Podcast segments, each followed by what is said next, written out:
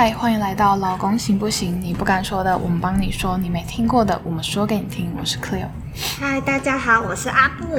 哎，阿布，你最近是不是很哈韩呢？对啊，你知道最近金秀贤服完兵役，然后复出演连续剧，虽然是精神病，但没关系。哎，真的超级帅的，你真的你要去看啊！你都不知道等多久了。这个是我的男神呢，不止又高又帅，那诱人的身材真的是，嗯，很性感呢。啊，好好好，你冷静一下。可是你不觉得最近韩国真的不太平静吗？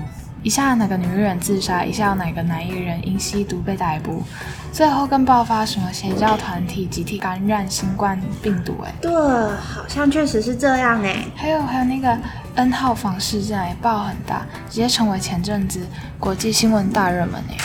对啊，那个真的超级夸张啊！主嫌在网络上利用打工为借口，吸引少女提供性感照片，并取得各自威胁。众多少女还被迫拿危险物品自卫，与兄弟乱伦，甚至还将毛毛虫放进下体拍成性虐待影片呢！天哪，这真的是太恶心了！听说主谋甚至更将影片分类，提供不同等级的会员进行观赏。更令人瞠目结舌的是，会员保守估计就有二十六万人。你说什么？二十六万人？你知道二十六万人是吸引人口三倍之多哎。对啊，而且这些只是保守估计的数字，至于实际上有多少人参与，都还是未知数呢。搞什么？自以为在演 SM 剧情哦？还什么控制施虐，真是搞笑！我还分级付费解锁暴力程度哎，这真的是完全一点都没有在尊重女性啊！对啊，真搞不懂那些人到底在想什么。不过我觉得啦，这跟韩国男性主权至上和厌女文化有关啦。确实，不过我觉得这应该不算厌女，而是仇视女性了吧？不过我还真是不太能理解韩国人为什么可以这么厌女。这要是被我在美国念书的朋友听到，他会爆炸吧？他是一个极热女权主义者，只要听到一点点男性矮化女性的言论，他就会非常不爽，觉得这个人真的是。非常的不 OK，但我觉得啊，韩国人的厌女文化其实是来自于中华文化的父权主义。嗯，你想想哦，小时候我们都被教育说男主外女主内，长大以后女生还要在家里相夫教子，这根本就是在矮化女性身份的言论呐。嗯，对啊，你知道，其实在韩国社会啊，今天你结完婚还在职场工作，根本就是一件超级丢脸的事哎。它代表你的丈夫压根养不起你，你才需要出来工作，更别想结婚以后在职场他们还能够善待你。对，在二零一七年，韩国最热卖的小说就有写的那个描述了韩国女性甚至是孕妇极其不友善的职场状况，像是因为怀孕啊而产生的职场压力，又或是被迫离职，早就已经是常态了。嗯，没错，被小说里女主角这样说过。我现在可能因为生了孩子而失去青春、健康、职场、同事、朋友等等的社会人脉，还有我的人生规划跟未来梦想。哇，这话听起来真难过。有了小孩却失去了全世界，这样谁还敢生小孩啊？生小孩要花一大笔又一大笔的钱，我们还不如花时间好好投资自己。嗯，确实，有研究发现。职场里存在着母职惩罚，成为职场妈妈的薪资不止低于男性，甚至更可能低于未婚女性。相反的，另外更有研究发现，男性则享有爸爸身份带来的好处，也就是所谓的男性婚育一筹。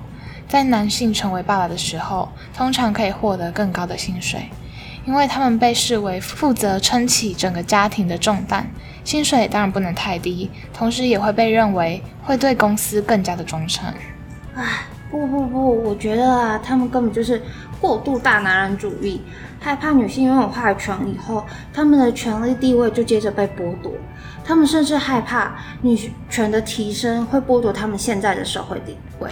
不过都什么年代了，还在那边女子无才便是德，就是好棒棒的女性典范。傻眼哎，有过老古板的。我认为这些职场霸凌有好一大部分都是针对女性的言语攻击，女性就必须温文儒雅，当个气质优雅、出众、人见人爱的邻家好女孩。切，我才不屑嘞！我要当一个独立的新时代新女性，什么三从四德早就是石器时代以前的东西了。也没办法啊，有些人就是从小这样子被教育长大的，要改变现在他们的思维也是很困难的。这些无形的道德绑架一些无知的小女孩，甚至还比任何的法律都还来得有效。一旦违背这些道德规范时，他们就会被贴上浪女啊、荡妇这一类的标签。嗯，其实不止在南韩啦，许多国家对待女性无疑都有这样的双重标准。我觉得亚洲国家更特别严重。幸好随着各国女性主义者的觉醒，这些现况正渐渐的在被改善。虽然一开始女性主义运动的目的是为了争取女性的参政权，但我相信了，女性主义讲的绝不仅仅只局限于女性，而是更加多元化的群体平等。例如性别、外表、容貌、种族，我们不应该有任何差别性的对待。嗯，我也期待我们的社会能够真正的走向平等，女职员可以不要再因玻璃天花板效应，在职位的晋升上有所阻碍，大家各凭本事，获得自己应有的职位。像是最近一名在某知名电脑公司的女员工就向媒体投诉，她说啊，她在怀孕七个月的时候，疑似因为子宫收缩破水，被医生诊断要求进行安胎。于是，他又向公司请了五个月的假。就在顺利生产返回职场后，女职员却接到公司主管的通知，因为她下半年度的请假考绩评核为平等，就必须要填写一份绩效改善评核表，要求写下工作改善的项目，完成期限及结果。底下还有授权单位主管对员工改善后开除或是留任的建议栏。因此啊，女员工就向经理抗议，拒绝签署，说：“我下半年度请安胎，产假未在职，公司要怎么用工作表现来评比我的考绩为丙等？而且上半年在职考绩是乙等，现在又要我填绩效改善计划，让公司有理由开除我，这分明就是在惩罚怀怀孕员工嘛！”经理竟然还安慰说：“哎呀，这是固定流程嘛，不然我帮你填，再不行的话，你去找人资吧。”更令人啧舌的是，人资资深经理竟然回他说：“你下半年表现就是比别人差，考绩丙等，一规定就是要填改善计划。”然后女职员当场反驳说：“我合法请安胎产假，要如何认定工作表现？”却被回呛回去说：“你去劳工局申诉啊，提告啊，我们会把资料准备好。”最后，职员向劳工局投诉以后，展开调查访谈。并召开三次性别平等会，审议后认定电脑公司违反性别工作平等法第二十一条第二项，依法开罚。最后还因此闹上新闻，对公司的形象也有伤害。真的是想刁难别人，反而却害了自己。唉，也不是每个老板都懂法律了。老公为安胎休养请假时，雇主不可以拒绝或是当做缺勤而影响老公的全勤奖金考绩。不过，法律也为了要预防像你这样喜欢钻漏洞的人，如果要请安胎假的时候，老公只要准备好医生所开出的休养证明书，就可以向雇主申请，这样就能好好安胎了。啪啪啪！我哪里喜欢钻漏洞啊？我可是奉公守法、努力工作的好国民，好吗？不过，如果没有安胎需求，只需要定期追踪产检，该不会也要用我自己的假吧？当然不用啊。依性别工作平等法规定，女性从怀孕开始有五天的有薪产检假以及陪产假五日，这期间的工资一分一毛都不会少给你的。等等，陪产假应该不是给怀孕女性的，还是可以 combo 一起算啊？拜托，都叫陪产假了，怎么会是给孕妇的呢？陪产假当然是给孕妇的配偶。而且法律为了鼓励刚成为父母的新手爸妈可以安心生产，陪产假是有给薪的，只是特别要注意的就是配偶以外，像是兄弟姐妹、爸爸妈妈都是不能请陪产假的。但如果公司又与法律准许请假的话，那就另当别论了。那配偶有五天的陪产假分娩女性呢？当然也是有的，雇主应在女性生产前后。应给予八个星期的产假，工作满六个月以上的劳工也都是享有薪资的。即便未满六个月的劳工，依性别工作平等法还是规定，雇主最多只能工资减半发放。让生完小孩的职场女性也可以安心休息。那这样我要挑农历过年的时候生小孩，产假八星期算起来，加上农历的放假，我就大丰收了。拜托，哪有想你想那么好啊？产假八周是包含法定假日的，所以即便你在除夕那天生产，当然也算是劳基法上的国定假日，也就已经也就已经列入产假了。哇，可恶！不过在过年的时候生产也好，至少可以骗一下亲戚的红包，他们应该会包给我的小孩很多吧？先等你真的怀孕再说啦。否则，现在就只是吃香而已。反正产假目的就是要让生产完的女性劳工可以好好休息，把体力养好，再回到职场。等你哪天当上老板的时候，也别忘记给员工这些该有的权利啊！哎，拜托你也帮帮忙好不好？要是我能当老板，我还会在这里吗？我可是知道违反性别工作平等法，要是不给产假。就可能被劳工局处以新台币两万元以上三十万元以下的罚款，真奇怪。他们如果嫌钱太多话，不然都捐给我好了，我很缺钱呢。我也很缺啊，欢迎拨打捐款专线空八空空空九一空空空。好啦，不搞笑了。哎，偷偷告诉你一件事哦，不能告诉别人的。什么事啊？你在这里讲，大家不都要听光光了？秘密要在私底下说啦。哎呀，没关系，我告诉你，其实啊，我昨天偷偷翘班去看电影，老板都不知道，我告告，我就告诉你。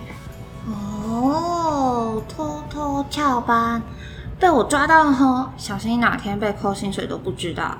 好啦，反正就是我昨天看了一部印度电影，叫《无畏之心》，虽然它主要不是在讲职场孕妇的问题啊，但我还是觉得有点关系，不知道你有没有看过哎。有啊有啊，我觉得那是一部还挺有教育意义的电影虽然结尾有点强，拜托，杀手又肥又胖，还跑不动，被别人抓到也太好笑了吧？这样是要怎么当杀手啊？人家美国电影的杀手不都是又高又帅吗？对，连里面男主角都长得普普通通是怎么样？不过它真的是一部不错电影，我觉得女主角维蒂亚设定很有趣。他是一位身怀六甲电脑专家，而且时空背景的设定是在印度呢。试想一下，在印度能受到高等教育的女性可谓是少之又少呢，肯定是需要在某种阶梯之上才有可能的。对，说到印度，它不仅拥有古老的文明，还是当今世界发展最迅速的国家之一。但古老的文明和经济发展，并没有让妇女的地位和权利得到保障。没错，像是轮奸、遗弃女婴、童婚、一夫多妻这些野蛮行径，根本就没有随着时代的进步，甚至更没有因为女性权利的提升而有所改善。其实，我认为，印度女权低落是来自于本身宗教文化的。宗教对女性的长期压迫，这部分啊，我们就得从印度教的源头婆罗门教说起。嗯，其实我们可以将雅利安人的入侵视为印度女性地位的分水岭。在雅利安人入侵印度以前，大部分的地区都还是以母系社会为主的部落文明，妇女的地位还是都是非常崇高的。对，在那时候，印度妇女在各方面都是具有影响力的。他们甚至有权选择自己的伴侣，发挥自己的才能。是啊，但在入侵以后，一切都改变了。雅利安人为了将本本土人融入由雅利安人控制的印度社会，他们为了保持自己文化的独特性，开始出现了阶级划分，这也是种姓制度的雏形。当种姓制度成为了女性身上的枷锁，渐渐的，她们不再被允许参加任何宗教活动，因此社会地位也就跟着一落千丈。婆罗门教和种姓制度直接导致印度男女地位的不平等，社会地位的不平等在出生的那刻起也就早早被决定好了。唉，根深蒂固的父权主义其实也是难以撼动的。他们不仅剥夺了女性受教育的权利，更是灌输女性是男性的附属品的思想。不过，幸好随着女性意识的觉醒，世界爆发各地追求性别平等的运动。虽说这样的活动已经为全球女性的困境带来了改变，社会地位也得到更大幅度的提升，但印度的情况似乎仍如一潭死水。确实，我只能说，即使现在已经废除了种姓制度，但是人民依旧陷在种姓制度的阴影当中。在他们社会里，其实要分辨以前是不是贵族，很简单，看姓氏就知道了。姓氏越短，代表他们以前的家族地位越尊贵。他们只要听到你的名字，就会对尊敬三分，想都不用想，背后已经掌握了社经个地位。拜托，这样哪来的平等啊？实际是在种姓制度上所存在的问题，压根就没有解决啊！唉，别说了，别说了，听了心情，听起来心情好差。这是什么社会啊？反正回到电影，哎，你想想哦，女主角是个孕妇。即使孕妇工作能力还是一样优秀啊，她又不会因为她怀个孕就智力退化。真搞不懂为什么社会上会有这么多无良的老板，只因女性职员怀孕就要借故辞退他们。对啊，其实啊，在台湾也有许多孕妇手握假单却不敢递出，工作量加倍跟被刁难，最后为了要顾及自己的身心，还被迫选择辞职，却还被亲友责难说。为什么不撑下去？单身或已婚女性在求职时被问到个人私事，也已是常态。这些问题大多跟个人的工作能力和经验无直接相关。你单身了吗？你有没有男朋友？或者是考虑结婚啊？结婚啦？有没有考虑生小孩啊？有小孩？你小孩几岁啦？对对对。甚至在怀孕期间求职，还得看面试官脸色，常常就是一副你还好意思来应征的样子。家庭计划、私人问题，欧美职场连闲聊都必谈。他问个人私事，在求职时是不适宜且不可以问的。这是基于职场平等与多元化的政策认知。没错，每个人都应该平等被对待，而非有意识的去评断说。在薪资、在人力招募、升迁、福利上一律都平等，这才是真正的平等。而且这些个人隐私问题，其实都是自己非常宝贵的资料。哎，嗯，身为一名主管，不止在面试场合，在任何其他工作场合，他们这些个人的家庭计划都显得特别的不妥当。当一名主管触及这个话题时，即使真的只是想闲聊，闲聊。都有可能被员工敏感的质疑背后的动机跟其他的暗示。对，其实当资方在询问上述这些私人问题时，代表资方正在防范着假设性的状况发生，例如临时请假、产检跟产假的人事负担、准时上下班接送小孩、周末无法配合加班，或者是晚饭晚上无法加班或上夜班的情况。嗯，我想。在面对职场中的劳动情况，职业妇女期许的只是一个比较合理跟正常的工作环境，而不是无止境的长时间的苦力劳动。对啊，如果不把人视为纯成本，加上职场同才跟主管们包容体谅一点，有弹性些，建立上班的信任，对女性不友善的职场环境也只会持续恶化下去而已。职场环境公平升迁对孕妇也是很重要的，毕竟升迁看的应该是长期工作能力跟绩效，不应该只是短期的人力短缺而已。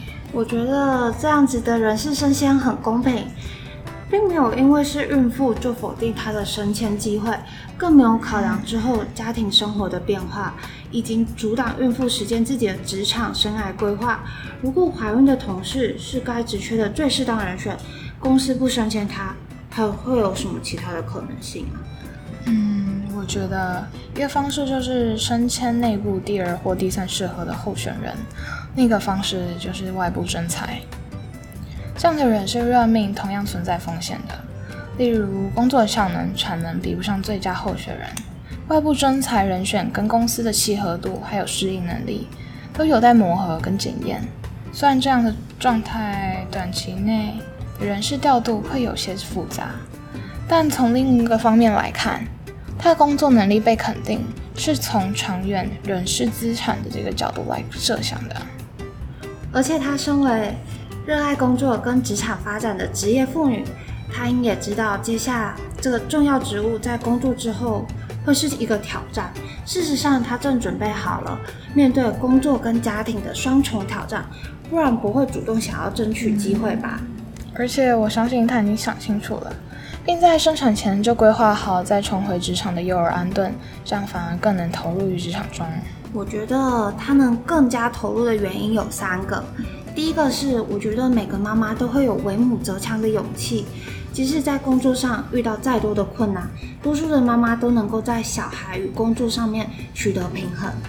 第二个是，职务是需要花很多心力去投入跟付出的，要拿出实质的绩效，当然只有更投入啊。最后当然就是经济的考量考量啊，毕竟养育子女的花费是不低的。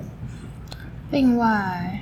以一个企业经营的角度来看的话，当一名女性员工经历怀孕跟生产时，的确是直接增加营运成本。例如，孕妇不能配合重劳动的工作、出差跟加班的限制，产假期间支出的薪水等等的。因此，我是想，当资方在做整年度的人事成本估算时，能不能先将这些有形的成本都先估算进去？嗯。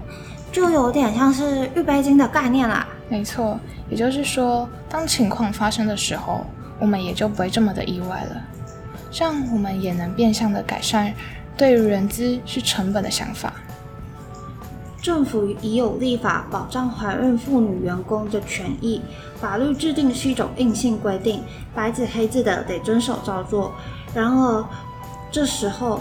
有些资方就会为了避免怕麻烦而干脆逃避，或者是避免使用女性员工，技术性的违法，但这些都是难以举证的。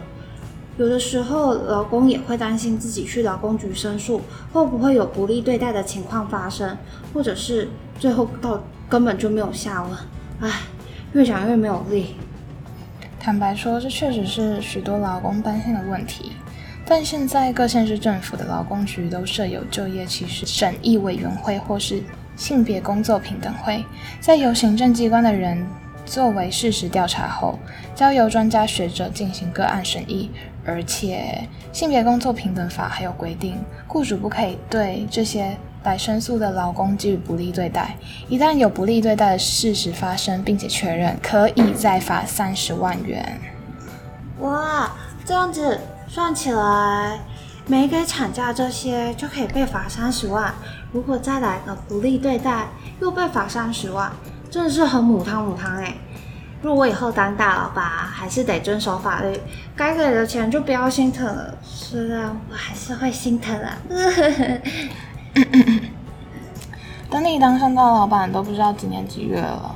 反正，在还没成为老板之前，至少可以先知道一些职场孕妇在法律上能拥有的权利。不过，我还是认为，虽然现在已经有法律规范，实际上更重要的是职场中的每个人心态改变，建立公司主管同事对于组织家庭、怀孕、育儿的正向态度，才可能建立对家庭友善的职场环境，创造平等与多元化的工作职场。嗯嗯，没错。至于如果在职场上面有遭遇到什么不平等的对待，欢迎打电话到劳工局申诉，千万不要漠视自己的权利，更不要平白无故地让他人随意践踏。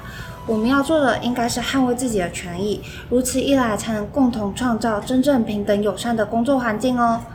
好啦，我们今天就到这里结束喽，下次见，拜拜。